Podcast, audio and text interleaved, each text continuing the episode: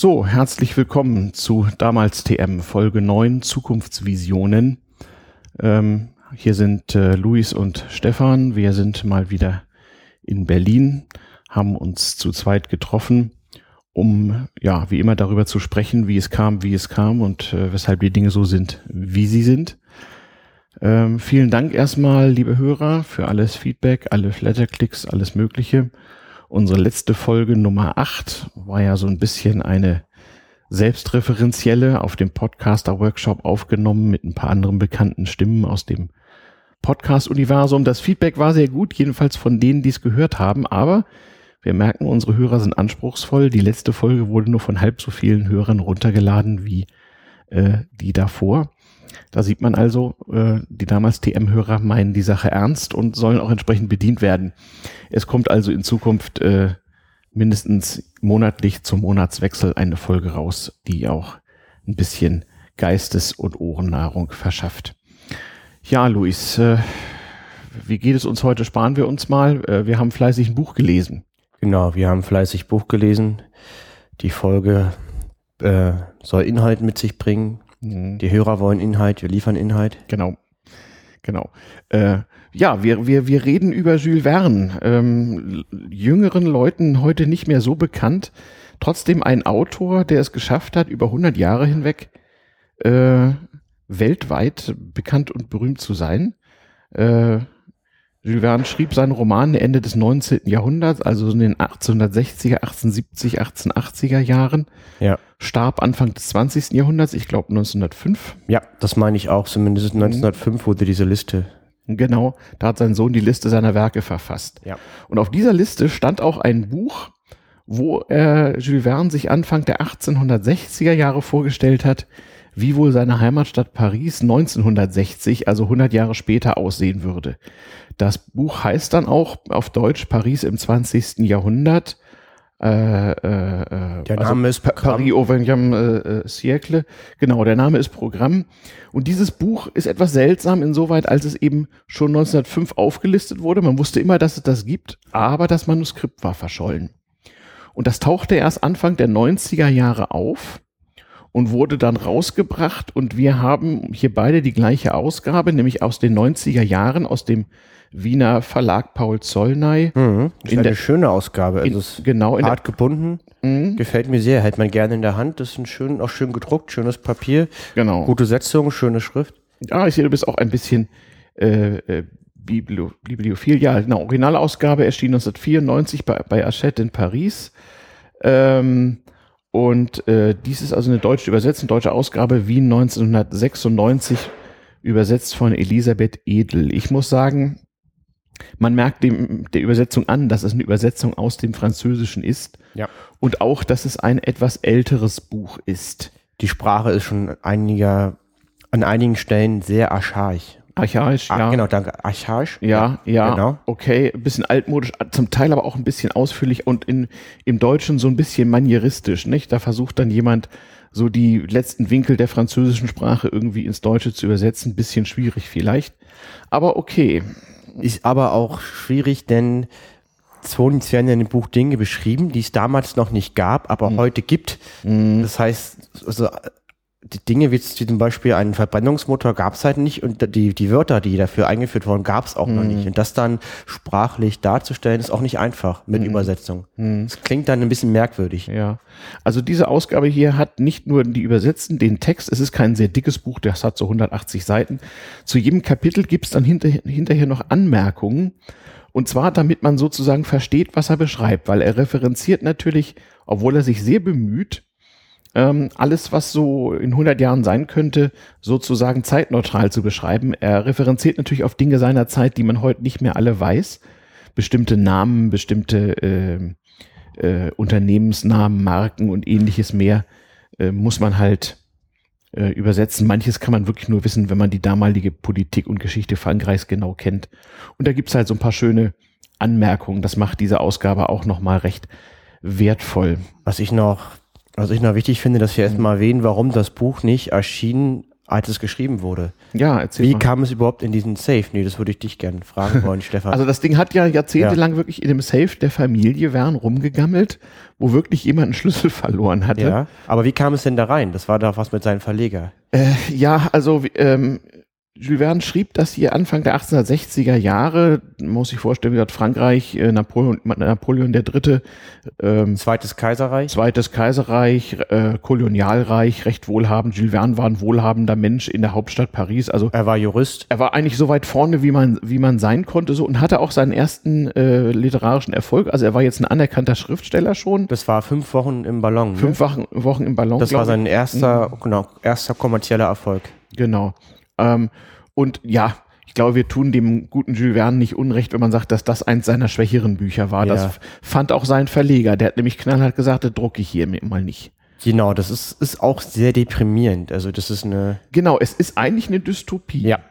Ähm, es, handelt, äh, es handelt eigentlich von einem sozusagen schönen Geist, der an der modernen Zeit verzweifelt und am Ende buchstäblich auf einem Friedhof verhungert und erfriert. Ist schon ein bisschen depressiv, das Ganze. Ja, aber äh, ich finde, diese, diese schwülstige Pseudo-Liebesgeschichte zwischendurch, die kann man auch knicken. Ja. Also, ähm, wenn man dieses Buch liest, und es ist durchaus des Lesens wert, aus der, wie soll ich sagen, interessierten historischen Perspektive oder auch der Perspektive dieses Podcasts, der ja erklären soll, ja, wie es kam, wie es kam und äh, welche Relevanz die alten Dinge heute noch haben, möglicherweise, dann kann man sich äh, den Mittelteil des Buches eigentlich sparen und, auch diese Story dieses tragischen ähm, Intellektuellen äh, interessant ist, was er drumherum so alles beschreibt, diese Welt, die er beschreibt, wo er einerseits genial ist, wie Jules Verne eben ist und wirklich alles, was zur damaligen Zeit zumindest grundlagenforschungstechnisch existierte, wirklich perfekt fortschreibt. Also wir werden gleich noch drauf kommen, was er alles so beschreibt, was es in Zukunft geben würde. Im Jahr 1960 in Paris. Ähm, man sieht daran aber auch schon, er, er scheitert dann natürlich kläglich bei Dingen, die einfach noch gar nicht erfunden war.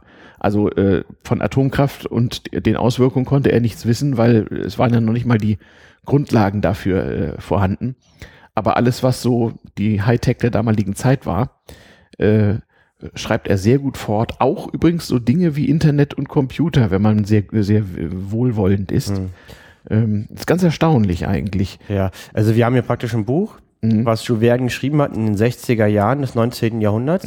Der Verleger hat sich geweigert, es rauszubringen. Das, das Buch beschreibt Paris 1960, wurde geschrieben 1860. Und das Ziel unserer Folge ist es, Stefan, wenn ich es richtig verstehe, ein bisschen zu gucken, welcher dieser Visionen, die Jules Verne beschreibt, sind wirklich eingetreten und welche nicht. Und was sind vor allen Dingen auch die Grenzen? Was konnte er wissen und was konnte er nicht wissen? Genau. Darum soll es ja in der Folge gehen. Genau. Ne? Also wir sind überhaupt keine Science-Fiction-Experten, dafür Ja. gibt's eigene Podcasts. Genau. Wir nehmen das hier einfach mal als Beispiel für eine relativ gelungene Zukunftsvoraussage, Die, wo wir einfach zeigen wollen, was, welche Rolle Zukunftsvoraussagen in der Vergangenheit und seitdem gespielt haben und heute noch spielen und was sie können und was sie nicht können und was damals genauso war wie heute und was sich vielleicht geändert hat. Und damit hätten wir eigentlich auch zusammengefasst, was dieser Podcast soll. ja, richtig. Man hätte, ich, ich hätte es gut gefunden, wenn Jules Verne sich mal mit unserer Kanzlerin unterhalten hätte, die gerne so Begriffe wie alternativlos und ä- ähnliches verwendet.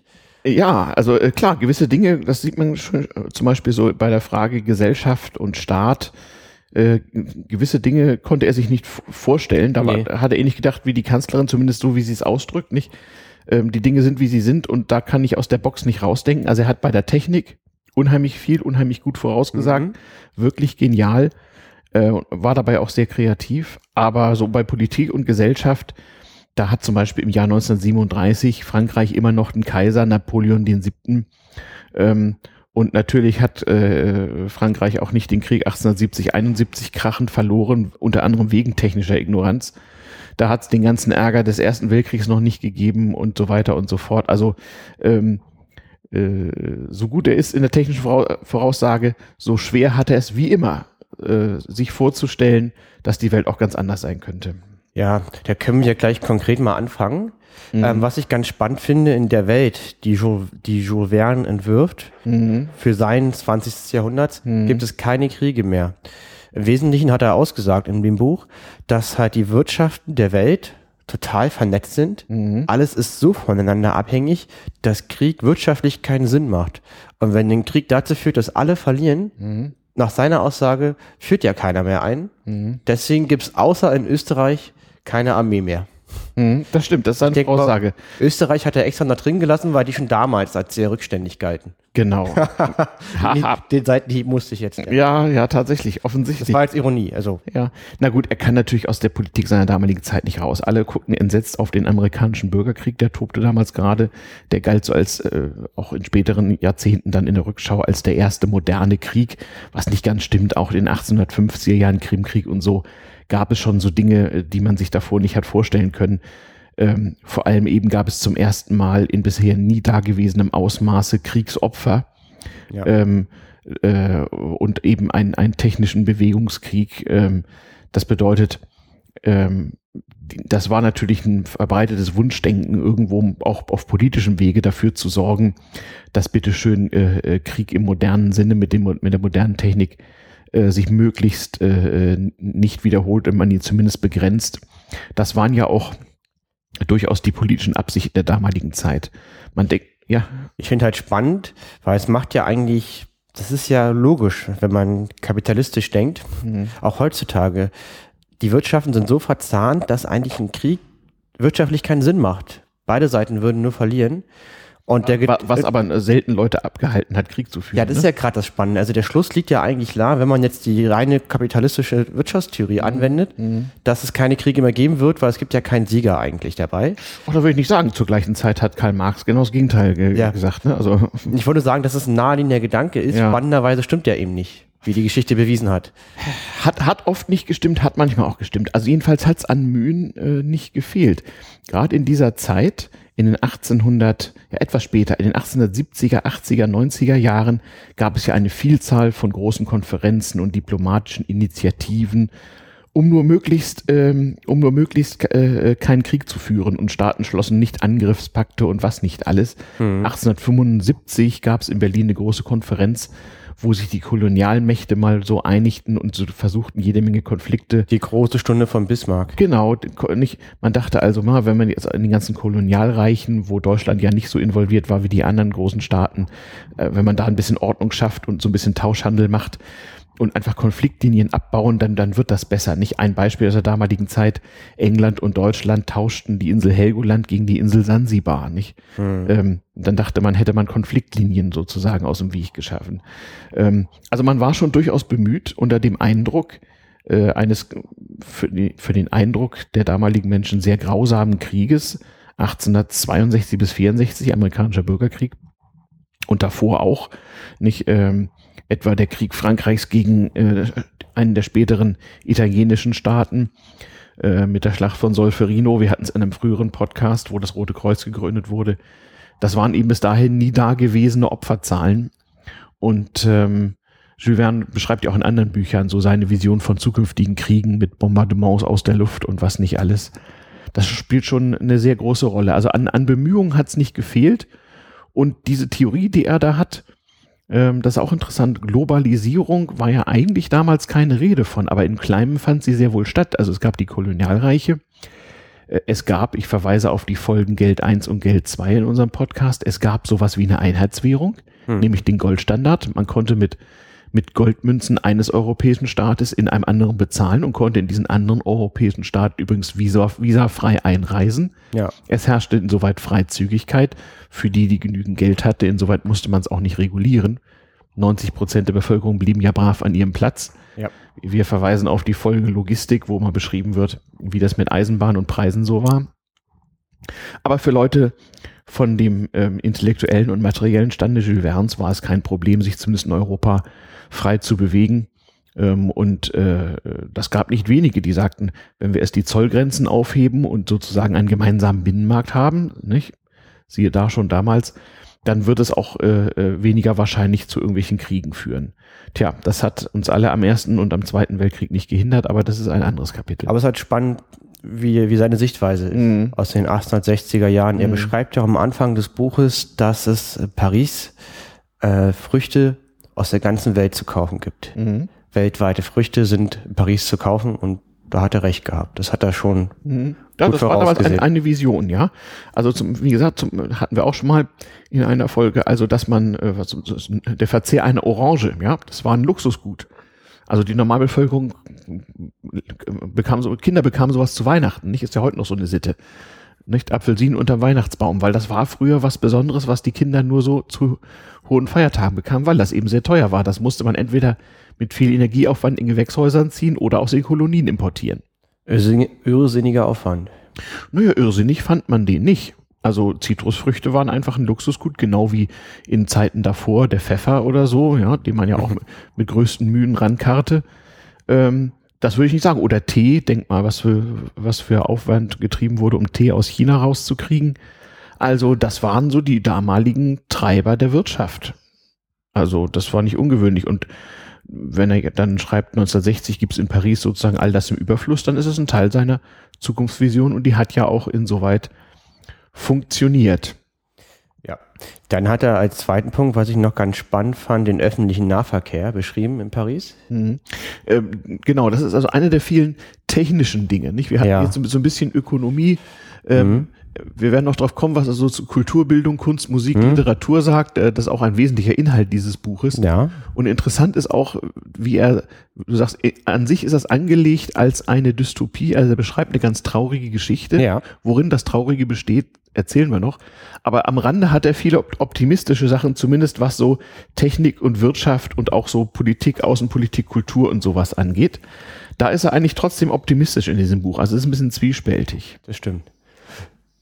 Jedenfalls, hm? ich fand seine Beschreibung hm. des öffentlichen Nahverkehrs irgendwie süß. Hm. Also einfach, wie das beschrieben wird. Also er sagt halt auf Seite 22, hm. das Konzept bestand aus zwei getrennten Gleissträngen, eines für die Hinfahrt und eines für die Rückfahrt. Hm. Das bedeutet, dass ich halt dass halt Züge gleichzeitig hin und zurück fahren können. Mhm. Also für uns ist das so selbstverständlich, zwei mhm. getrennte Gleisstränge und er beschreibt das so ausführlich und da merkt man, damals war das nicht normal, dass man zwei Gleisstränge mhm. hat, wo die, mhm. wo Züge sich praktisch ähm, also nein, nein, Bahnstrecken waren meist eingleisig und es gab genau. Ausweich. Äh, Man musste ne? ausweichen. Das mhm. fand ich halt total toll, wie er das mhm. so als große Innovation genannt hat. Mhm. Na, überhaupt, wie er sowas wie eine ja, U-Bahn noch nicht, S-Bahn würden wir sagen, beschreibt und auch mhm. mit der ganz modernen Antriebstechnik. Ja, ne? genau, mit Pressluft. Der Nahverkehr genau. mit Pressluft. Die Pressluft wird von Dampfmaschinen natürlich erzeugt. Ja. Und sie wird in den Katakomben von Paris als ja. Überdrucklager sozusagen äh, äh, wird die gehalten, so wie man heute Erdgas speichert. Und die Energie wird magnetisch übertragen, was ich auch sehr spannend genau, fand. Genau, also in, in einer Druckröhre wird ein Magnet hin und her geschoben. Genau. Und der Magnet zieht durch die Röhrenwand hindurch magnetisch den Zug. Elektromagnetisch den Zug. Und der praktische man hat die Schienen. Mhm. Und zwischen den beiden Metallschienen ist noch eine Röhre mit 20 mhm. Zentimeter Durchmesser, mhm. in der ein weicher Eisenkern ist, der mit mhm. Pressluft mhm. durchgeschossen wird, wie, wie bei der mhm. Flaschenpost, so ganz genau. grob. Ja. Und, und der hat ja eine magnetische Wirkung, dieser mhm. weiche Eisenkern, mhm. und der Zug ist ein Elektromagnet und ist mhm. magnetisch an diesen Kern dran mhm. und fährt dann praktisch parallel mit, wird dann mit, den, mit dem Kern mitgezogen. Und zwar, und zwar, äh, das habe ich nicht ganz richtig hingekriegt, hat er sogar die Magnetschwebebahn vorausgesagt? Ist das ratlos, das System? Das ist eine gute Frage. Das habe ich mich beim Lesen auch das gefragt. Das ist beim Lesen nicht so ganz einfach. Aber ich weiß, es ist Seite ob, 22. Ob das jetzt nur gezogen wird und nicht, aber auf alle Fälle. Ich krieg das das raus. Also wie, er, wie immer, so in so technischen Sachen war der Mann total geil. Er hat wirklich ja. alles, was es damals gab, an, ansatzweise gab, fast perfekt vorausgedacht und sich ganz tolle Lösungen überlegt. Auch zum Beispiel die Autos, die er beschreibt. Also von, von Auto waren wir 1863 noch weit entfernt. Hm? Ähm, mhm. die, die, die Züge hatten Rädern. Okay. Ja. Also auf die Idee, dass man die im Magnetfeld schweben lassen könnte, ist er nicht gekommen. Steht tatsächlich waren zwischen den Rädern des ersten Wagens Magnete angebracht, rechts und links von der Röhre montiert, so nah wie möglich, aber ohne diese zu berühren. Mhm. Genau, und diese Magnete wirkten durch die Röhrenwand hindurch auf die Scheibe aus weichen Eisen. Mhm, ja. Nur als kleiner Einwurf. Okay, okay also äh, immer, aber immerhin, also da war er recht, recht weit vorne man muss bedenken, es dauerte noch ein paar Jahrzehnte, bis die deutschen, äh, deutschen, nicht nur die, die europäischen Großstädte sich so S- und U-Bahnen in großem Umfang anschafften. Also für 1863 Hut ab. Gerade drei, vier Jahre vor der äh, Verfassung des Manuskripts war sowas wie der Vorvorläufer des Verbrennungsmotors erfunden worden. Ähm, und auch da äh, äh, gehört einiges dazu, so relativ gut vorauszusagen, wie Automobile mit Verbrennungsmotor dann wohl mal sein würden.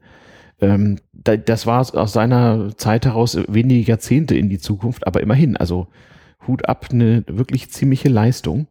Ja, überhaupt, man muss sagen, er, er beschreibt natürlich sehr stark Paris, es ist sehr Paris zentriert, man merkt auch, wie er darauf stolz ist, so Einwohner von Paris zu sein. Und er macht auch natürlich so ein bisschen seine eigene Vision äh, der Stadtentwicklung von Paris da so ein bisschen fest. Nicht? Ähm, Paris ist damals noch sehr viel kleiner als heute, gibt keinen Eiffelturm und sowas, gibt keine Metro. Mhm. Und man merkt so, wie er im Grunde den Politikern der damaligen Zeit auch so aufschreibt, wie sie gefälligst Paris mal so entwickelt hätten, wenn sie schlau wären. Ja. Ne? Das stimmt.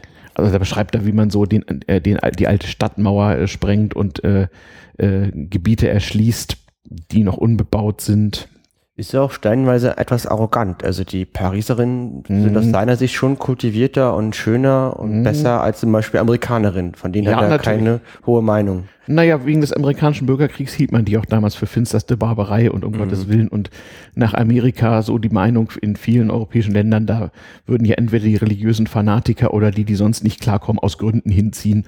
Und jetzt hauen sie sich auch noch die Köpfe ein und in, in übelster Barbarei. Also man guckte da mit ziemlicher Verachtung nach Amerika, was das anging. Ja, die haben ja der, der aktuelle König in Frankreich, damals Napoleon III., hat mhm. mehrere Kaiser, sogar. Mhm. Kaiser, mhm. Kaiser Napoleon III. hatte mhm. mehrere erfolglose Putschversuche, bevor er dann auf demokratischen Weg an die Macht kam. Mhm.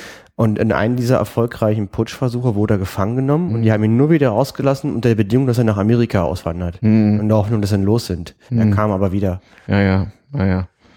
Ja, das war eben damals noch, noch in Entwicklung. Also die USA waren ja was ganz anderes als heute und äh, man guckte so ein bisschen, so, so ein bisschen von oben herab darauf, ganz ohne Frage.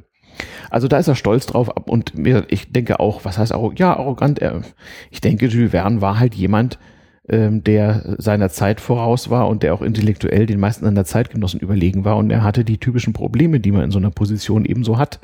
Das ist ja ganz nett, wenn man wohlhabend in einer der bestmöglichen Großstädte der damaligen Welt lebt und sch wesentlich schlauer ist als die anderen Kinder. Das heißt aber noch lange nicht, dass man es damit geschafft hat. Ne? Mhm. Ähm, und ich denke, das ist für ihn auch in diesem Buch ähm, auch mal eine Möglichkeit gewesen, so ein bisschen seinen Zeitgenossen zu sagen, wie es eigentlich sein muss. Und bevor wir noch weiter auf die ganze Technik und so weiter eingeht, vielleicht mal so Kultur und Bildung äh, äh, angesprochen. Ähm, es ist ja nichts Neues, dass man den Niedergang von Kulturbildung, Kunst und überhaupt beklagt. Da kannst du äh, jede Epoche der Geschichte und fast jedes Land nehmen. Das ist immer dasselbe. Die Jugend von heute taugt nichts. Die Bildung geht vor die Hunde. Die alten Werte ja, die alten Werte äh, äh, genau äh, gehen kaputt und das wird uns alles nochmal teuer zu stehen kommen. Wer bezahlt meine Rente? Genau. Also äh, alles schon mal da gewesen und davon ist auch Jules Verne nicht frei. Nicht? Also er erzählt hier wie gesagt eine Dystopie von jemandem, dem im Grunde genommen sein praktisches Bildungserlebnis vorenthalten wird. Jemand, der zwar aus allerbesten Hause kommt und aus einer reichen Familie, der aber äh, in einem Bildungssystem aufwächst, was unzulässig verkommerzialisiert ist, wo nicht mehr genügend Latein und Griechisch in der Schule gelernt wird und wo überhaupt die Schöngeisterei nicht genügend Stellenwert hat. Und er ist natürlich auch verkannter Künstler und Literat. Und da spricht er, glaube ich, auch aus eigener Erfahrung und Frustration, denn Anfang der 1860er hatte Jules Verne gerade sein erstes erfolgreiches Buch, davor ein paar unerfolgreiche rausgebracht und war noch nicht der wirklich reiche Mann, der er später mal war. Ich denke, er, er gibt da auch so ein bisschen seinen eigenen Frustausdruck so und hält seine ähm, Landsleute in großen Teilen für ziemliche Dumpfbacken, die immer dem Geld hinterherrennen. Das ist ja auch einer der Kerne der Geschichte, nicht? Sein Held, mhm. ein, ein sozusagen humanistisch gebildeter Schöngeist, wird von seiner kaufmännisch sehr voreingenommenen Familie gezwungen, in, ich glaube, in einer Bank zu arbeiten und da lernt er dann auch Buchungsautomaten kennen und den damaligen Börsenhandel. Und der arbeitet immer im Hauptbuch, was ich sehr interessant fand, weil ich habe beruflich sehr viel mit dem Hauptbuch zu tun. Ah, okay. Willst du jetzt mal als Einstieg für unsere äh, Hörer erklären, wie es mit Buchführung so geht, oder? Nee, ähm, also halt das Hauptbuch ist halt das Buch, wo halt ähm, alle Buchungen stattfinden, Unternehmen. Also mhm. es gibt dann noch Nebenbücher für Kreditoren und Debitoren, ja, genau. also Lieferanten und Kunden. Mhm. Und im Hauptbuch. Also er, er, der, der Held Jules Verne's betreibt hier als ganz kleines Rädchen sozusagen voll, vollmechanische Buchführung. Also hier wird nicht unbedingt ein Computer beschrieben, ja. aber eine weitgehend automatisierte, auch mit Spracherkennung ausgestattete Buchungsmaschine, die also soll und haben buchen kann. Was halt lustig ist, dass ich beruflich genau das mache im SAP-Umfeld, aber das ist jetzt noch am Ah, SAP von damals, hast du dich wiedererkannt? Das war SAP von damals und SAP. Ist ja schrecklich, fand, ja. fühlst du dich auch so ausgebeutet und geknechtet? ich fand das, ich fand das einfach nur lustig, dass ich genau das mache, was, was dieser Jules Verne beschreibt. Ja. Also, ja. wir arbeiten halt auch dann mit Hauptbüchern von verschiedenen Unternehmen und mhm. im SAP-Umfeld. Ja. ja. Und konfigurieren die und verändern die und bauen die ein. Also, mhm. also den Computer in der heutigen Form und auch das Internet hat er so nicht vorausgesehen, mhm. aber zumindest sowas ähnliches. Also ja. ihm war klar, dass durch Rationalisierung äh, in, in der ökonomischen Steuerung auch völlig neue Optimierungskalküle möglich würden. Und er sah auch voraus, dass sie zu erheblicher Effizienzsteigerung und auch zu steigendem Wohlstand führen würden. Auch bei ihm ist der Wohlstand ein bisschen ungleich verteilt. Also er sieht auch voraus, dass wenn eine Wirtschaft mhm. stark wächst, ähm, äh, äh, sich die Vermögensverhältnisse auseinanderentwickeln. Das beschreibt er da auch ganz, ganz deutlich. Also eine Problematik, die wir mhm. heute auch haben, wenn wir bei verschiedenen Ländern so den äh, Gini-Koeffizient ausrechnen, also wie viel Prozent der Bevölkerung verfügen über wie viel Prozent vom Geldvermögen und sowas. Diese Prozesse sieht er da voraus. Also er ist nicht nur technisch, sondern auch ökonomisch wirklich hellsichtig. Ja, und was seinen Klagen über den Niedergang von Kultur und Bildung angeht, da ist er im Grunde genommen Repräsentant von allen Zeiten davor und danach, nicht? Das, also man könnte das genauso gut deutschen Autoren aus den 20er Jahren des 20. Jahrhunderts in den Mund legen. Das würde ziemlich gut passen. Ja, also ich kann, ich kann, ja mal kurz eine Stelle vorlesen. Klar. Und zwar der Hauptheld betritt ein Zitieren dürfen wir ja noch. genau, betritt einen Buchladen und mhm. ich finde in dieser Szene wird die ganze Kernaussage dieses mhm. Buchs zum Thema Literatur, Kunst, Musik mhm. und Wissenschaften und Bildung halt auf den mhm. Punkt gebracht. Mhm. Okay.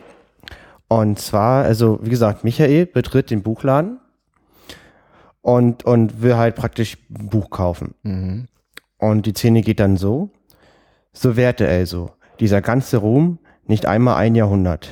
Die menschliche Komödie, die ersten Gedichte, die poetischen Betrachtungen, vergessen, verloren, unauffindbar, verkannt und unbekannt. Indessen gab es da ungeheure Bücherladungen, welche von hohen Dampfkränen mitten in die Höfe hinuntergelassen wurden, und die Käufer drängten sich um das Anfragebüro. Doch der eine wollte die Theorie der Reibungen in 20 Bändern, die andere die Zusammenfassung der elektrischen Probleme, jener die praktische Abhandlung über das Einfetten der Antriebsräder. Was mein mein Favorit. Oder dieser die Monographie des neu entdeckten Gehirnkrebses. Ja.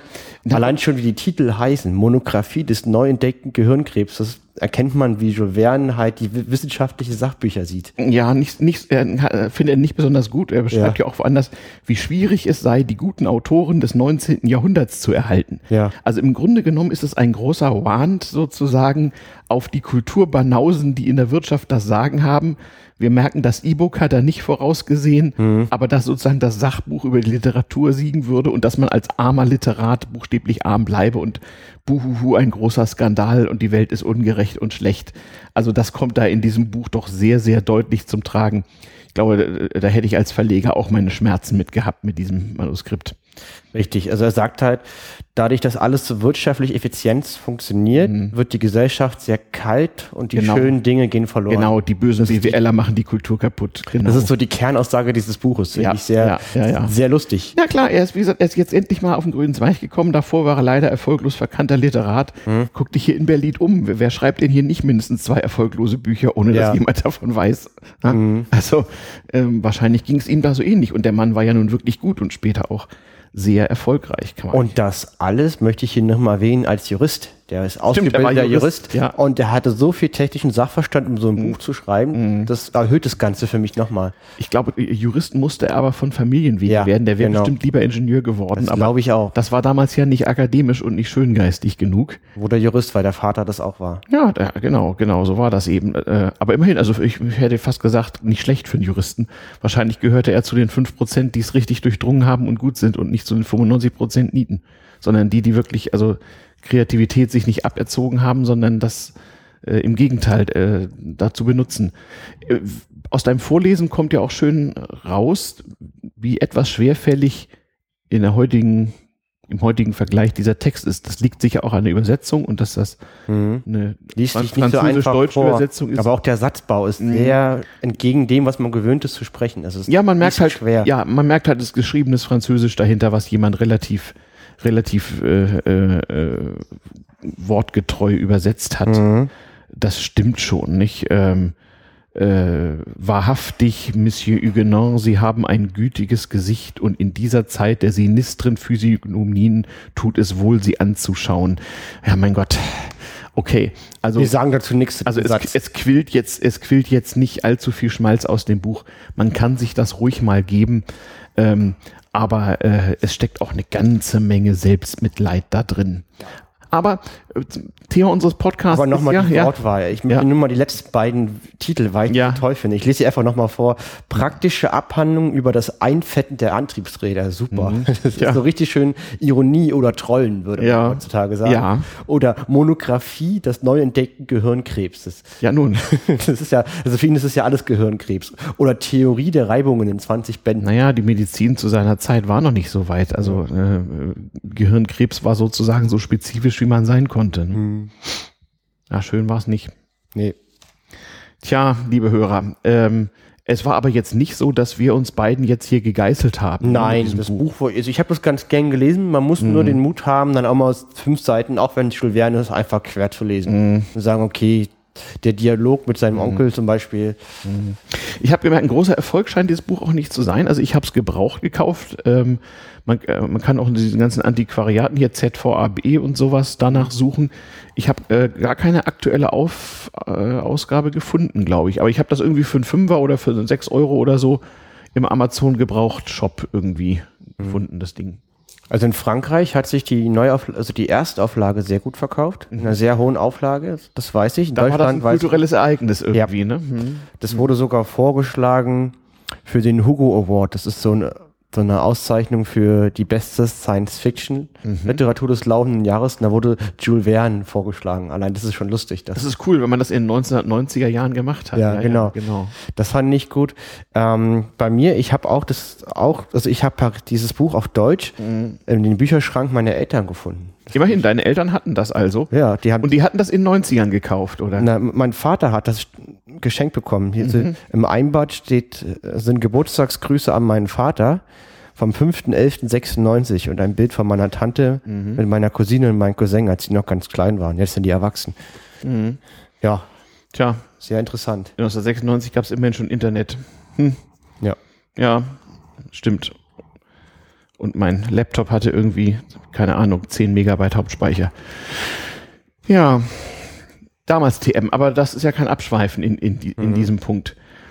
Was wollen wir damit eigentlich weitermachen? Wollen wir ein bisschen noch, noch erzählen, was er so technisch voraussagt, alles? Würde ich sagen, dann können wir nochmal zum Auto kommen. Das fand ich Genau, Auto hatte ich uns angesprochen, da war er echt gut, ne? Ja, und das, ich fand auch wieder die Beschreibung toll. Mhm. Weißt du, was, weißt du, was aus seiner Sicht der Hauptvorteil war eines Autos? Mhm. Zwei Sachen. Erstens, ein Auto verursacht keine Kosten, wenn es nicht benutzt wird. Ein Pferd muss er trotzdem essen, ein Auto nicht. Fand er super, der Jules Verne. Tolles Argument. Mhm. Ja, das Vergleich zum Pferd. ja. Zweites Argument, warum Autos toll sind.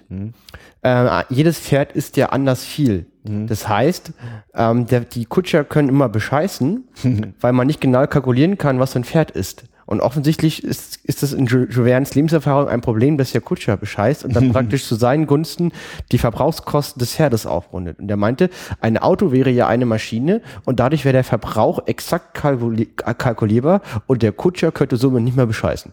Und das wäre ein Riesenvorteil vom Auto. War nicht ein sehr interessanter Gedankengang, bin ich so noch nicht drauf gekommen. Ja, das war halt so die Zeit, das Zeitalter der Ingenieure. Ne? Alle, alles, alles muss möglichst messbar sein. Im Grunde etwas, was heute ja auch wieder äh, oft beklagt wird. So, what gets me measured gets done, haben wir mal irgendwann in den 80er Jahren an der Uni gehört. Ne? M- Äh, äh, aber ga, gab es eben auch damals schon und offenbar war er ein, ein Fan davon, tatsächlich.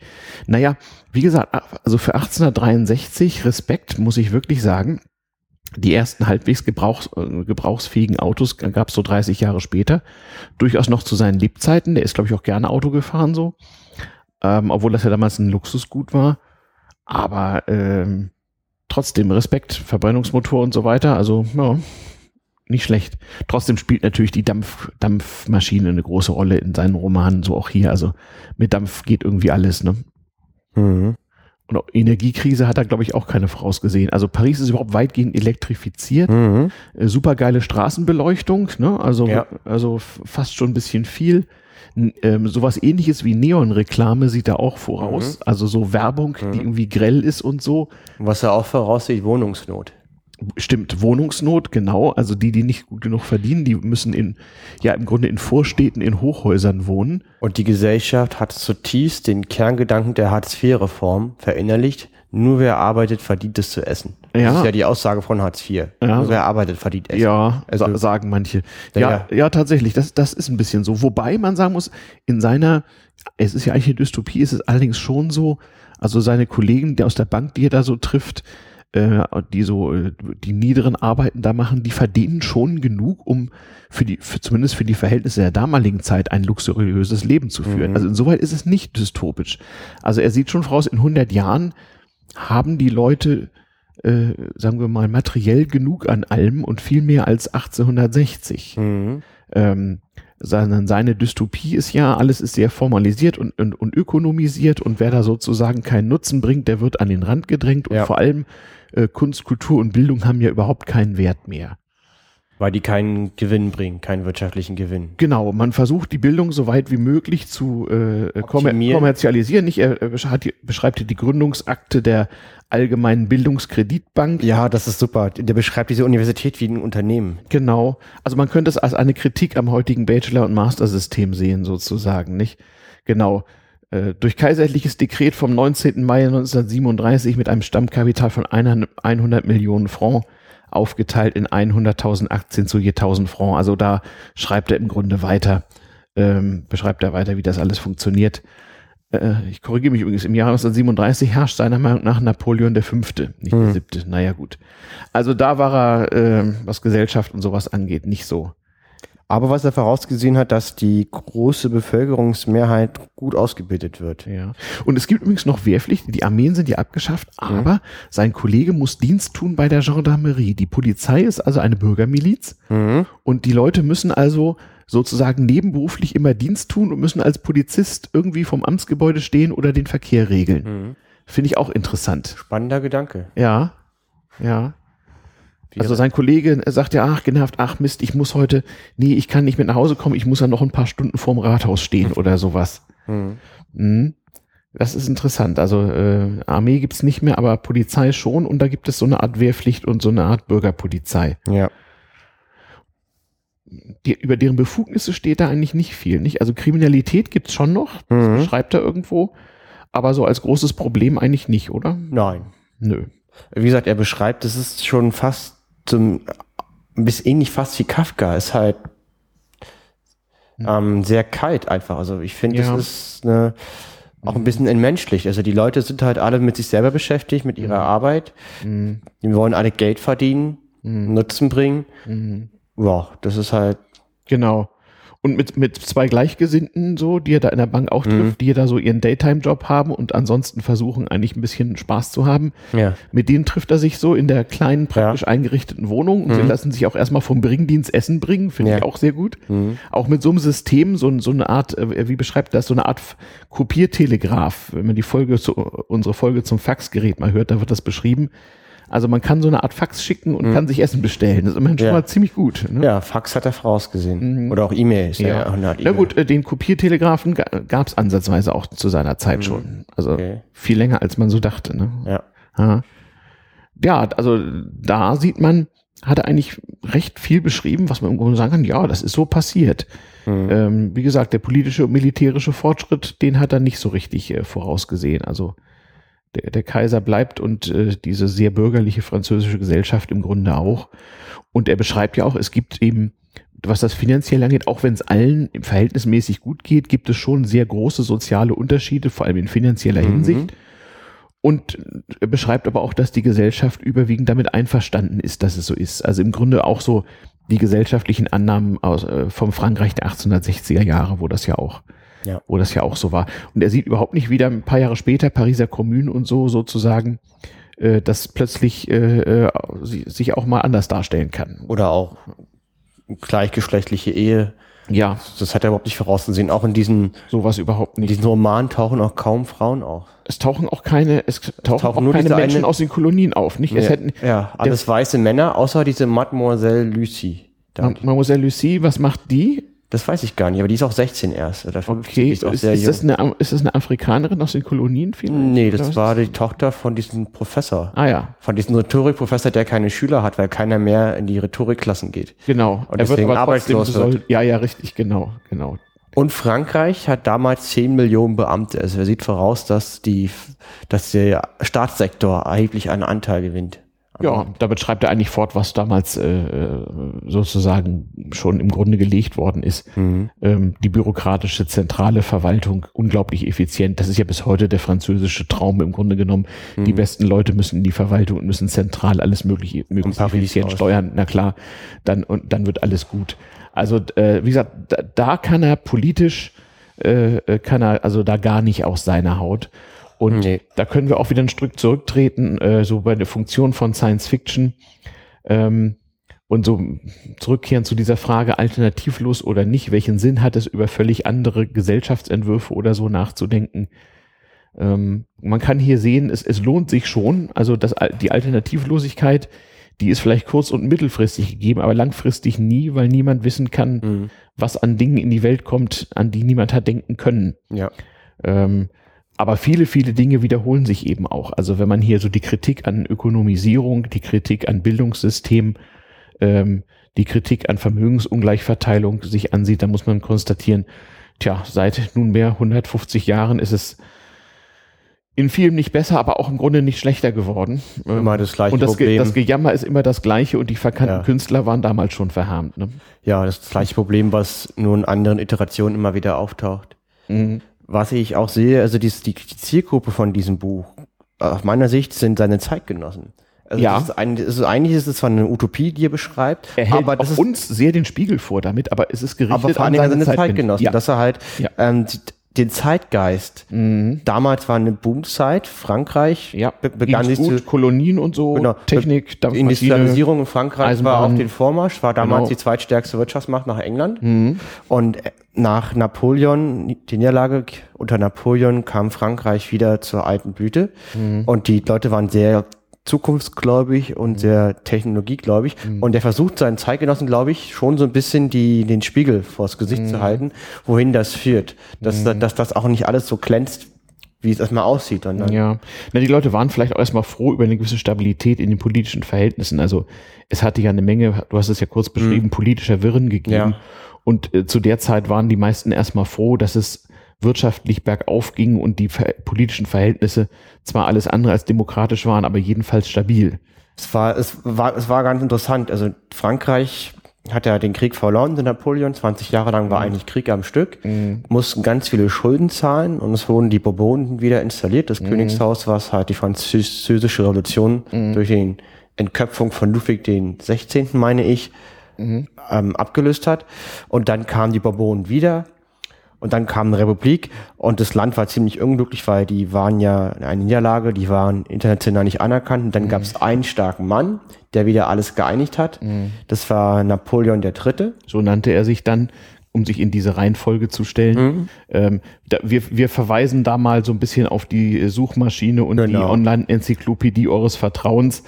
Äh, das müsstet ihr, liebe Hörer, mal äh, nachgoogeln. Okay, da gehen wir also nicht so sehr drauf ein. Nein, also aber wir, wir, wir halten aber mal fest, äh, das ist ganz entscheidend.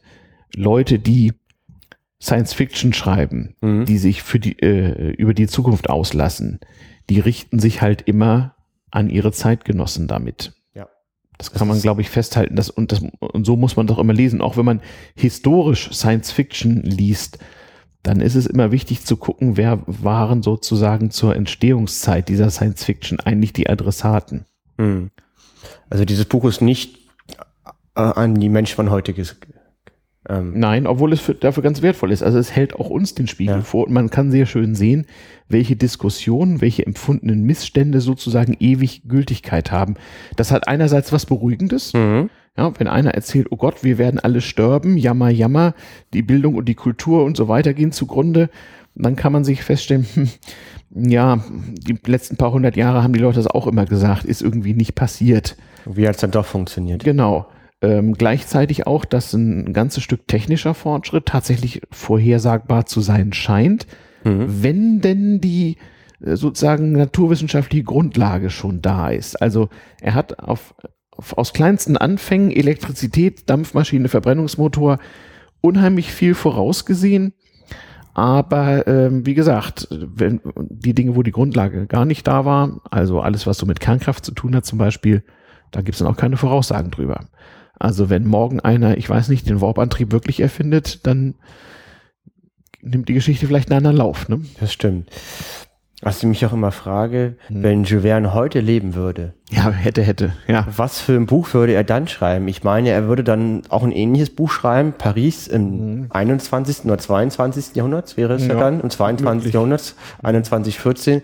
Und da würde er vielleicht die Folgen der Überwachung praktisch dramatisieren, dass alle alles übereinander wissen und ja, das hat, wäre jetzt so meine hat ja immer wieder gegeben. Also die Zeithorizonte waren ja kürzer, nicht? Also ja. Orwell schrieb 1948 das Buch 1984, da mhm. hat er einfach die Jahreszahlen umgedreht. Ja. Da ging es um Überwachung Big Brother, das mhm. heutzutage wäre 1984 ein Gähner, ne? Also mhm. äh, nicht besonders äh, nicht besonders aufregend. Mhm. Ähm, schon, schon wirklich, ja, wirklich interessant. Äh, über Überwachung schreibt er hier auch, aber er kritisiert sie nicht. Also mhm. auch da ist es so, dass ja der Arbeitgeber alles über seine mhm. Arbeitnehmer weiß, also Überwachung am Arbeitsplatz total, aber er kritisiert also das nicht, er empfindet das nicht als Problem, sondern zu dem, zu der Zeit noch als, normal, als, als Fortschritt.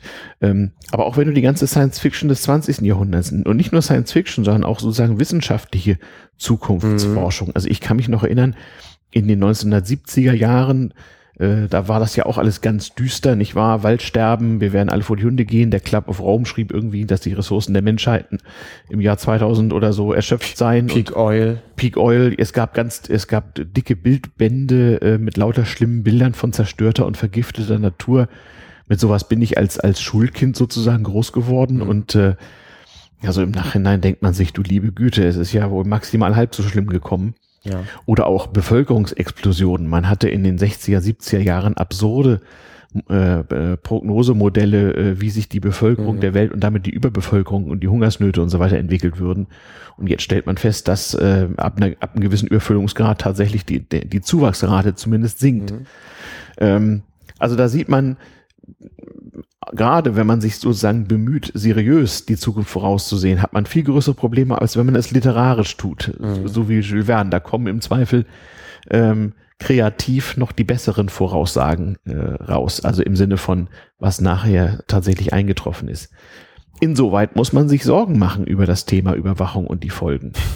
Ähm, ist schon interessant zu, zu fragen, wie die Leute wohl 2115 ähm, über uns 2015 denken und äh, äh, was wir uns so gedacht haben, was daraus wohl mal entstehen wird. Mhm. Sehr, sehr gute Frage. Zu sowas äußert er sich überhaupt nicht. Nee, das ist, das hat er einfach nicht auf dem Schirm, weil mhm. das wäre dann die nächste Frage gewesen, weil das mhm. Internet hat er ja schon so ein bisschen vorausgesehen. Diese Rechenmaschinen ja, ja. kommunizieren in Echtzeit ja, miteinander genau. und das weltweit. Und das weltweit. Also da ist er schon sehr, sehr gut. Und Europa ist aber immer noch in seinen Romanen so das Zentrum der Welt. Also Amerika zählt nicht so viel. Und es und gibt der Nationalstaaten, auch nicht. die führen zwar keinen Krieg miteinander, ja aber und die haben sich so ein bisschen mhm. geeinigt und stellen fest, hm, wir mögen uns zwar nicht, aber wir haben eingesehen, Krieg ist Mist, also lassen wir das mal. Krieg, der Krieg bringt wirtschaftlich keinen Gewinn, deswegen lassen genau. wir. Das war ja die Argumentation. Genau. Hm. Also schon und äh, generell, also ich bin mit Cheverne groß geworden und die ganzen Romane habe ich als Kind verschlungen. Die sind einfach auch dann auch klar besser mhm. als dieses Buch. Also in 80 Tagen um die Welt, da kann ich mich auch dran erinnern. Ansonsten war ich, glaube ich, als Kind nicht so der Jules Verne-Leser. Er hat eine richtig, richtig gute, die habe ich als Kind verschlungen, bestimmt sieben oder acht Mal gelesen. Eine Robinsonade geschrieben wurde, wo eine Gruppe von Kindern auf so einer Insel strandet mhm. und dann überleben muss. Das ist sehr gut beschrieben. Ach ja. Ich kriege den Namen gerade nicht da zusammen. Müsste, Kinder, mal ich meine die Kinder im Meer oder sowas. Aha. Das könnte man ja mal schnell Na, Das Werkenverzeichnis von Jules Verne lässt sich ja äh, ergoogeln oder was immer mhm. 500 Jahren, wenn dieser Podcast gehört wird, so aktuell ist, Können wir ja mal gucken. Ja, wir haben jetzt alle Geräte hier außerhalb des Internets, damit wir nicht Genau. gestört werden Genau. im Podcast. Ja, Können das wir ja nachreichen. nicht, Das ist auch nicht unbedingt nötig. Also das Werk dieses Mannes ist durchaus umfangreicher als die paar Bestseller, die er geschrieben Ja. hat. Mittelpunkt der Erde kennt man. Reise zum Mittelpunkt der Erde, genau. Dann- auch einmal verfilmt, auch wunderschöne Farbfilme, Ja. Schinken aus den 50ern so. Dann wird der Roman, wo die mit der Kanonenkugel auf den Mond reisen. Da wird eine riesen Kanone Genau, gebaut die Reise zum Mond, ja. Der wird eine Kugel auf den Mond geschossen. Auch sehr spannend. Dann mit Nautilus. Genau, 20.000 Meilen unter dem Meer. Genau. Ja. Also das sind schon richtig tolle Sachen und vor allen Dingen auch heutzutage eigentlich immer noch gut zu lesen. Also spannende Ja, Themen. auch da nicht. Also dieses Buch ist nicht immer gut zu nee, lesen. das Hier, nicht, nee, eins nee, seiner- nee. Ich die- muss, ich habe das in ganz kleinen Dosen, immer so 20 eins se- Seiten. Ja, es ist eins seiner schlechteren und die Übersetzung ist auch nicht gut, ja. ja. Ähm, nee, das stimmt. Also ich weiß nicht, Jules Verne lesen, ist das eigentlich so ein Kinder- und Jugendlichen-Ding oder machen das auch Erwachsene? Ich weiß gar nicht. Na, ist ähnlich wie Karl May. Also Ach so, Karl May lesen ja Erwachsene und Kinder. Also Ja, Das ja. Ist, ich ich, ich finde, das, das, das ist ja Unterhaltung. Also Mhm. Ja. die Akademie Française nimmt ja heutzutage schweren immer noch nicht ernst. Sie sagen, das ist keine richtige Literatur. Genau. Aus ihrer sehr beschränkten Sicht Genau. mhm. ist schon ganz klar Unterhaltung. Und dadurch ist es auch sehr zugänglich und leicht zu lesen für Kinder und für Erwachsene. Ja gut, das, Das ist universell. das ist ja auch eine, eine, eine, eine literaturwissenschaftliche Karl-May-Kritik. Ja. Also das ist ja, hat ja auch lange gedauert, äh, bis man den sozusagen literaturwissenschaftlich in Deutschland ernst nahm, zumindest als Phänomen. So. Aber so Leute nehme ich nicht ernst, die mir sagen, das kann mal keine Literatur ist. Da sage ich mir, ey, Ja, das ich habe andere Probleme im Leben, das als mich über so einen Käse zu. Ach, es entstehen massenweise Master, Bachelor und Doktorarbeiten über das, was man früher sogenannte Schundliteratur nannte. Nicht ja, ist lächerlich. irgendwelche Heftchen oder sonst irgendwie. Ja. Liter- Literatur ist das, was gelesen wird, fertig. Ja. Und Ja, das, was Leute mehr lesen als anderes, ist halt beliebter. Ja, wahrscheinlich.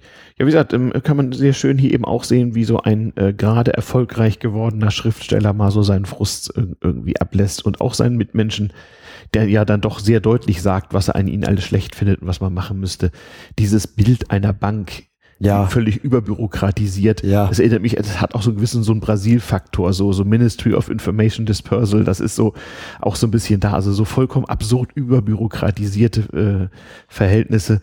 Das ist, glaube ich, auch so Teil seines Frusts, denn äh, er sagt ja immer nicht, äh, es ist eine Katastrophe, nicht in 100 Jahren bekommt man kaum noch die guten französischen Schriftsteller des 19. Jahrhunderts zu lesen, nicht? Es ist schon äh, auffällig, wie er da im Grunde genommen ähm, über Genau. Man ja, kann, das Banausentum seiner Mitmenschen herzieht. also man kann die praktische Abhandlung über das Einfetten der Antriebsräder Mhm. oder die Monographie des neu entdeckten Gehirnkrebses kaufen, aber nicht Alexandre Dumas. Genau. Das Alexandre- geht natürlich Alexandre Dumas, äh, äh, das geht überhaupt nicht, weil ne, das sei ja wirklich Literatur. Also da sieht man, der Mann war für seine Zeit wirklich genial, aber der war halt auch nicht frei von den Vorurteilen ähm, seiner Gesellschaftsschicht und hatte äh, da der so seiner in der. Technik. Ja. Also er war ein guter Schriftsteller und er war Ja. technologisch sehr weit vorne dabei und diese Kombination Mhm. hat das Na, sagen wir, er, war- er war zumindest ein unterhaltender Schriftsteller. Mhm. Also ich kann mich erinnern, dass ich als Kind und Jugendlicher Jules Verne Bücher spannend fand. ich auch total. Also der konnte, das konnte der gut. Da musste mich keiner zu prügeln, die habe ich freiwillig sehr gern gelesen. Genau, genau. Ich meine, vor dem Internet war man sowieso mehr auf das Lesen von Totholz angewiesen. Und äh, so Institutionen wie Leihbücherei oder so war schon sehr, sehr, sehr wichtig, gerade wenn man so wie ich äh, die Hälfte der Kindheit und Jugend in der Provinz verbringen musste. Da war das schon extrem wichtig. Mal abgesehen vom Rumnörden, den ersten Computern, dem CB-Funk, dem Amateurfunk und sonstigen ähm, w- w- Kurzwellen hören und ich weiß nicht was, war es schon sehr wichtig, dass man immer so ausreichenden Vorrat an, an, an äh, guten Buchkonsum hatte. Das ist bei mir aber halt immer noch wichtig. Also Ja. ich habe zu Hause immer einen Stapel von sieben Büchern, die ich noch nicht gelesen habe. Totholz, du bist nicht so der E-Book. Nee, ich habe auch einen E-Book-Reader, Aha. den nutze ich nicht so gern. Also ich Okay. bin noch Totholz-Fan. Also ich nutze den schon, aber nur, wenn es einfach Sinn macht, weil ich keine Lust habe, so viele Bücher mit rumzutragen. Mhm. Aber Totholz kann ein E-Book-Reader nicht schlagen. Okay. Einfach, weiß ich nicht, das ist so wie ein, nee, ist nett, ist eine gute Ergänzung, ersetzt das Buch aber nicht. Jo Verne wäre ja auch auf jeden Fall einer auch gewesen. Es gibt ja diese tolle Szene, kennst du die von Asterix und Obelix, wo die in so eine Behörde rein müssen und ein blaues und ein rotes Formular besorgen müssen? Das ist die härteste Prüfung, irgendwie, die diese gegen Caesar best- bestehen müssen. Äh, ist das Asterix in, Rom oder? Ja, gegen Rom. Oder da gibt es so einen Film, da müsste Ja. Asterix und Obelix praktisch Prüfungen bestehen. Stimmt, von den Römern. sie scheitern an der römischen Bürokratie irgendwie. Die müssen, und die härteste Prüfung, finde ich, auch zu nachvollziehen, ist die, wo sie ein rotes Formular in so einer Behörde bes- bekommen müssen. ja, den Antrag zur Erteilung des Antragsformulars. Ja, genau, und das ist super. Mhm. Und ich denke mal, Jules Verne hat da laut jubelnd geklatscht und gesagt, ja, genau so, genau so. Ihr habt's verstanden. Mhm. Ja, Bürokratie, Bürokratiekritik kommt hier ordentlich zum Tragen. Aber ordentlich, aber Ohne so, Zweifel. und Kapitalismuskritik. ja. Total. Und Überwachungskritik auch ein bisschen. Also wie gesagt, wer es noch nicht gemacht hat, guckt mal äh, Brazil von Terry Gilliam. ich habe ähm, noch nicht gesehen, muss ich Immer noch machen. nicht. Nee. Mhm. Ist ein bisschen absurd, ist ein Film aus den 80ern. Ähm, aber äh, da kann man manches wiedererkennen, so. Also so eine sozusagen Dampfmaschinentechnik-Dystopie, so ein bisschen. Okay. Ähm, ja, ich, mehr, mehr verrate ich hier mal nicht, wollen mal nicht spoilern, aber das muss man zweifellos gesehen haben.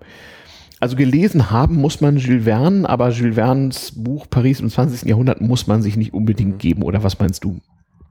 Doch, ähm, muss man sich nicht unbedingt geben, kann man aber machen, aber Mhm. zum Querlesen. Ich finde, wenn man sich mal hinsetzt, einen Abend, das sind 200 Seiten, und sich mal zwei Stunden beschäftigt, Ja, also wenn man lesen gewohnt ist, kann man das Ding sich tatsächlich en bloc reinziehen. Ne? Blog in zwei Stunden, ähm, Da liest du aber schnell, das schaffe ich nicht in zwei Stunden. Also so ein 200 Seiten Buch, ähm, auch ja auch zum Teil ein bisschen, ein bisschen nervig zwischendurch so. Na, wenn ich Text. das privat lesen würde, wären zwei Stunden kein Problem, weil ich aber auch eiskalt ein paar Abschnitte querlesen würde, Mhm. die mich nicht interessieren.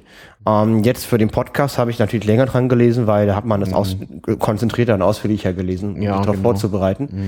Ähm, und ich finde so, da kann man sich mal hinsetzen, weil allein diese Beschreibung, diese, diese ähm, wie er Autos beschreibt, wie er, Mhm. wie, wie er technologische Errungenschaften beschreibt, die es noch nicht gibt, Mhm. ist einfach sprachlich so skurril und lustig, dass es sich schon deswegen lohnt, das Buch mal anzugucken. Ja, ja, also wie, wie gesagt, es ist eine im Grunde etwas langweilige, etwas schwülstige, etwas jämmerliche äh, äh, Liebes-Scheitern-Geschichte, Dystopie mit, mit, mit, mit äh, Non-Happy End. Das Interessante ist, was man so am Wegesrand an witzigen, Ja, genau. interessanten Sachen Das findet. sehe ich auch so und deswegen Mhm. nur für Leute, die generell viel lesen. Also Leute, die nicht so viel lesen, würde ich dieses Buch jetzt nicht geben, weil das schränkt die doch eher, das würde sie sehr abschrecken von der Mhm. Sprache und den Duktus, der da drin ist. Aber wenn man schon viel liest, ist das, glaube ich, eine Lustigung und man hat seinen Spaß dran. Mhm. Kostet ja nicht viel und ist auch sehr dünn. Ja, stimmt. Kann man schon sagen. Ja, sicher, doch, es ist, ist richtig. Ähm, also da gibt's eben, es ist so eine Lehre daraus, nicht? Es gibt auch so Bücher, die sind vielleicht vordergründig nicht so gut oder vordergründig langweilig, aber dann Wenn man doch den interessant. Kontext weiß. Ja, wenn Mit man den, Kontext ist es spannend. Eben. Ohne Kontext so für sich also allein nicht. nein, und das ist, glaube ich, auch der Punkt, weshalb äh, Jules Verne's Verleger das Buch damals nicht wollte. Aus heutiger Sicht ist das witzig. Damals war das nicht witzig genug. Das war zu ernst. Also es, es, Das war zu dystopisch und das war, das war, ist ja auch literarisch nicht besonders gut, die, ja, Haupt, die und das Hauptstory. passt ja auch nicht. Jules Verne ist, der schreibt ganz klare Unterhaltungsbücher, Belletristik, Mhm. Ja. um den Leser zu amüsieren, die Zeit zu vertreiben. Und jetzt so ein dann, Jammerbuch, Und dann ne? kauft er, dann kauft er dieses Ding, damit verjagt er ja alle Leser, weil der kriegt ja, Ja. richtig schlechte Laune. Also das kann man schon nachvollziehen. Das passte auch nicht in den damaligen Optimismus, dieses Buch. ne? Nee, überhaupt nicht. Dystopie war nicht gefragt. Das ist auch doof. Man ist dann irgendwie Bankangestellter in den 60er Jahren im 19. Jahrhundert in Paris, liest dieses Buch und es wird alles noch viel schlimmer. Ja. Das ist ja nicht sehr aufbauend. Ähm, Nee. Ja, in Das der, ist schon richtig, Stimmt also- schon. In der Phase war man damals nämlich in Frankreich auch noch nicht, dass man sozusagen die Dystopie als Teil der Kultur so akzeptiert hat. Das brauchte noch eine Weile. Obwohl es durchaus, also damals so im Bereich der bildenden Kunst und so weiter schon so Ansätze davon gab. Da ging das schon los. Wenige Jahrzehnte später war das ja sehr verbreitet. Aber ich muss nun auch leider sagen, in französischer Literatur des 19. Jahrhunderts, kenne ich mich sehr wenig aus. Ich brauche, Ich auch ich war da wirklich Da hat man Dumas gelesen. ich war wirklich froh über die Anmerkungen, wo so einige der damaligen äh, äh, super Schriftsteller dargestellt wurden. Einige Namen haben einem dann hinterher noch was gesagt, von wegen, ja, da war mal was. Aber oft sind das auch Leute, die wahrscheinlich seit 100 Jahren vergessen sind und meistens irgendwie zu Recht. Also Also ich kenne nur Balzac und Dumas. So. Balzac, Dumas, ja Die genau. kennt man halt. So, und dann hört es aber echt auf. Ja, Das andere sind die anderen sind ja noch älter. Also ja. Das stimmt, das stimmt. Wenn die Montagne jetzt, das ist ja dann schon 16. Jahrhundert, den kennt man auch noch, aber hört's auf. Aber gut, wir sind doch keine Literaturwissenschaftler. Nein, okay. nein. Wollen wir, wo- wollen wir auch nicht, nicht unbedingt sein. Äh, wie gesagt, diese Folge heißt äh, Zukunftsvisionen. Vielleicht machen wir auch noch mal eine weitere. Da gibt's dann noch diese berühmte Utopie von Thomas Morus, die habe ich mal gelesen. Kennst du die? Utopia, ja gut, das ist Ja, ja, das ist fast der 200 absolute- Jahre vorher. Das ist so der absolute Klassiker, ist auch ein sehr spannendes Ja, das Buch. ist so der, die, der, die erste Science Fiction sozusagen. der Prototyp. Der Unort, Der den es nie Prototyp. geben wird. Genau, genau. Thomas Morus könnte man auch mal behandeln. Schauen wir mal. Ja. Wir Also wie gesagt, wir sind keine Science-Fiction-Experten und es, es gibt also ganze Podcasts darüber. Ähm, wichtig ist einfach, dass man ähm, es mal als Teil ja, der Werdensgeschichte, warum die Dinge so sind, wie sie sind, betrachtet, dass es immer Zukunftsvoraussagen gab, auch in, liter in literarischer Form, dass die gelungen und mehr, und mehr und weniger gelungen waren, dass manche Dinge immer wieder kommen, auch manche Missstände offensichtlich e ewig sind und ein Ja. ewiger Kampf sind. Äh, insbesondere die Ungerechtigkeit und Ungleichheit ist offensichtlich ewig ähm, und der Mangel an Kultur sowieso. Ähm, und dass, wie gesagt, oftmals Science Fiction dann auch erst aus dem Zusammenhang in späterer Zeit ihre Interessanz gewinnt. Es ist eben der Adressat dann doch immer der Zeitgenosse, dem man in der Science Fiction so seinen Spiegel vorhalten will. Ja, und dieses Buch ist auf seine Art sehr skurril und finde ich, regt auch zur Kreativität an. Ja, Weil das, was da so steht, hat man so noch nicht gelesen. Das ist schon so ein bisschen einzigartig. äh, das stimmt. Wie Sachen beschrieben werden. Also man hat ja auch in Science Fiction ganz viele Memes wie Warp-Antrieb und so Späße, die immer wieder auftauchen, wie halt auch beim Fantasy mit Elben. Da gibt's immer Elben und Naja, weil- und das ist halt so ganz out of the box. Ja. So wie es da zu lesen ist, liest Naja, man das es nirgendwo. ist halt eines und der- deswegen ist es spannend. Ja, es ist halt eines der frühesten äh, äh, Zeugnisse solcher Literatur. Das stimmt schon. Hier spricht in der Tat ein Mensch des 19. Jahrhunderts zu uns. Da ja auch eine Franzose. Also ich muss sagen, so viel Franzosen und Science Fiction habe ich auch noch nicht gelesen in meinem Leben. Ja, da gibt es schon einiges, da gibt es eine große Tradition auch, aber ähm, eben wesentlich später. Also Mhm. für seine Zeit, der ist halt schon so weit von uns weg. Das ist schon, du hast, da hast du recht, das ist schon faszinierend. Deswegen ist es halt skurril und lohnt sich mal reinzugucken. ja, skurril. Ja, es ist halt weit genug abweichend von dem Üblichen, Ja. was wir heutzutage haben. Also Jules Verne, Paris im 20. Jahrhundert, Roman, ähm, er, erschienen auf Deutsch äh, im Jahre 1996, ähm, auf jeden Fall des Lesens wert. Die, die, die Buchhandlung würde in, in, in Marketingsprache sagen, ein Buch für Genießer. Ja, also wie gesagt, äh, muss man sich nicht geben, sollte man, aber ähm, Was bedeutet de- de- das genau? Dem würde ich mich äh, vi- vielleicht, vielleicht anschließen. Ja, Mensch, schon mal was. Wir haben jetzt eine Stunde rum so. Ja, Ähm, tja, liebe Hörer, was meint ihr denn so? Ähm, Zukunftsvisionen 2 könnte man als nächsten äh, Sendungstitel mal machen. Nicht für die nächste Sendung. Wir machen ja eine im Monat und äh, wir schreiben jetzt den Juni 2015, bereiten uns so, langsam auf das Chaos Communication Camp im August vor genau. ähm, und werden noch die eine oder andere Sache äh, produzieren und auch thematisch durchaus mal durchaus mal äh, Abwechslung bieten und vorher aufgenommene Fäden dann später weiter spinnen. Es wird irgendwann mal die Folge Geld 3 geben, zum Beispiel, nach der ich dir schon gefragt bin. Die ist weder konzipiert noch gar produziert bisher, aber kommt schon Gemach, Gemach. Gemach, Gemach, genau. Ähm, es wird wie üblich auch weiterhin, es kommt ja auch gut an, ähm, Sendungen geben, die sich um ein technisches Ding, wie etwa den Zeppelin neulich, äh, äh, ranken. Ähm, es wird Dinge geben, die sich eben um Phänomene äh, drehen, wie zum Beispiel jetzt Zukunftsvoraussagen, Zukunftsvisionen ähm, oder auch vielleicht, äh, sagen wir mal, äh, Einrichtungen, wie etwa die Versicherung oder die Bank. Ja, eine Folge über die Bank damals wäre eigentlich auch mal fällig. Können wir gerne Also machen. ga- gar nicht so furchtbar theoretisch. Aber wenn ich so überlege, wie die Leute so mit ihrem Geld umgehen und nicht umgehen, es wäre vielleicht mal lustig zu wissen, da können wir auch an die Geldfolgen anschließen. Ich weiß nicht genau, ob wir das, das muss eigentlich nicht parallel sein, nicht? Wir sind ja beim Geld jetzt so am Ende vom Ersten Weltkrieg angekommen in der Geschichte. Mhm. Aber man könnte eigentlich mal eine Folge machen und da muss man nicht so weit zurückgehen. Also man kann natürlich Geschichtsdinge erzählen, aber eine, Se- eine Sendung darüber, wie so noch unsere Eltern und Großeltern so zur Bank gegangen sind und was da so ablief, ist vielleicht gar nicht schlecht, um, um zu verstehen, wie das heute eben ist. Könnten wir mal machen. Ja, also sowas in die Richtung. Also jetzt, mhm. ich würde das nicht so auf Bank beziehen wollen. Nö, muss auch nicht. Man kann ja auch sagen, einfach, weil du kann, wie früher Mieten bezahlt wurden mhm. und ja. wie, wie generell ja, mhm. mal schauen. Aber Gucken wir mal. Also auch da, liebe Hörer, nicht Hörerpost. Feedback, Feedback genau. Hilft, dann weiß man, was man machen muss. Hörerpost at damals-tm-podcast.de Wir können uns auch gerne noch mal ein neues Buch schnappen und darüber reden, wenn, wenn euch das da was einfällt. Genau, wenn ihr Tipps habt, immer gerne. Immer gerne, dann besorgen wir uns genau. das. Also wir haben gerne Anregungen, gerne Feedback. Allerdings nehmen wir nicht jede Anregung dann gleich auf. Ich habe hier auch schon mehrere Anfragen von Leuten gehabt, die wollten gerne in unserem Podcast sozusagen auftreten, aber da haben wir ein langfristiges Konzept. Ähm, also nicht, bö nicht böse sein, das kann sich mal schnell ergeben. Also wenn ihr was Tolles habt oder so, sagt es immer, aber bitte nicht böse sein, wenn das gerade nicht. Manchmal haben wir schon vier langfristigen Plan geht. Voraus alles genau. geplant. Genau. Ja. Genau. Ähm, interessant auch, Viele Hörer sagen, ja, euer Podcast ist enorm lehrreich. Die wünschen sich aber irgendwie mehr, hm, mehr praktische Tipps. Also zum Beispiel bei der Versicherungsfolge sagten die, naja, könnt ihr nicht mal genauer aufschreiben, was man jetzt machen soll und so. Also erstens ist das eine rechtliche Grauzone, wo man vorsichtig sein muss. Zweitens soll dieser Podcast ja auch in 500 Jahren noch gehört werden. Ähm, und es geht uns ehrlich gesagt auch mehr so um, um, um das, ähm, um das Verständnis der Sache an sich und auch so ihre, ihres Herkommens, also das, das bessere Verstehen der Verhältnisse, wie sie heute sind, aus dem, wie es dazu kam.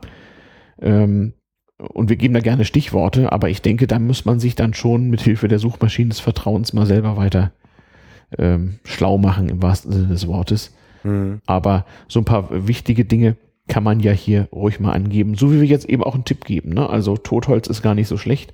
Jules Verne lesen ist auf jeden Fall auch ein Bildungserlebnis. Und selbst dieses, eins seiner schwächeren Bücher, lohnt sich durchaus mal. Gar keine ja. Frage. Ja, was sagst du?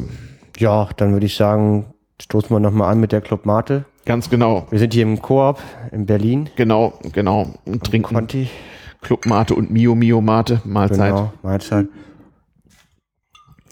Ja, dann wären wir wohl soweit, ne? Denke ich auch. Wie immer, vielen Dank fürs Zuhören. Genau.